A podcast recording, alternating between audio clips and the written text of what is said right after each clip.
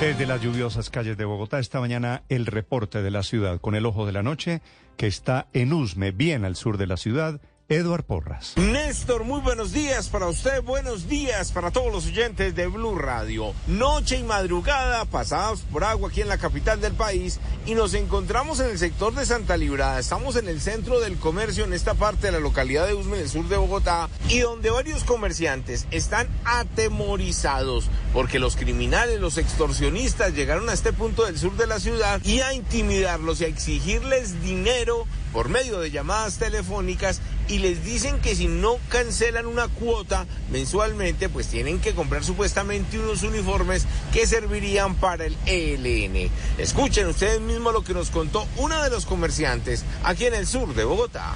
Estoy recibiendo llamadas en donde me están solicitando cierta cantidad de elementos o de dinero para poder trabajar tranquilamente. ¿Qué le piden exactamente?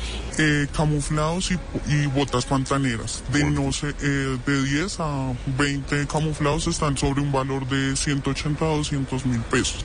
Esta mujer lleva por lo menos 8 días sin abrir su negocio, dice ella, porque al parecer los criminales están cerca de este lugar, porque en varias oportunidades le recalcan hasta cómo está vestida, hasta la hora en las que abre su local, y por eso dice ella que simplemente no puede abrir ante el temor que acaben con la vida o de su familia que también trabajan en el mismo negocio. Escuchen lo que nos contó acerca de lo que viene ocurriendo aquí en la localidad de Usme.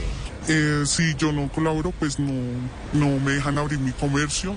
Eh, ¿Qué pasa? Ellos al momento me dicen que eh, si soy positivo o negativo para colaborar o si no van a atentar contra mi vida y a acabar pues prácticamente el local. Dice la víctima que ante el temor a que hagan algo estos delincuentes, negocios ya sean grandes o pequeños, al parecer algunos están cancelando esas cuotas a las bandas criminales para poder seguir funcionando y otros, como la mujer que nos habló en la madrugada, simplemente prefieren dejar sus negocios cerrados a pesar de las obligaciones que siguen corriendo, como el arriendo, el alimento y las deudas. Por eso le piden a las autoridades, por favor, que dispongan de un grupo especial para que identifique a estos criminales y no sigan extorsionando a los comerciantes del sector de Usme. Eduard Porras, Blue Radio. Estás escuchando Blue Radio.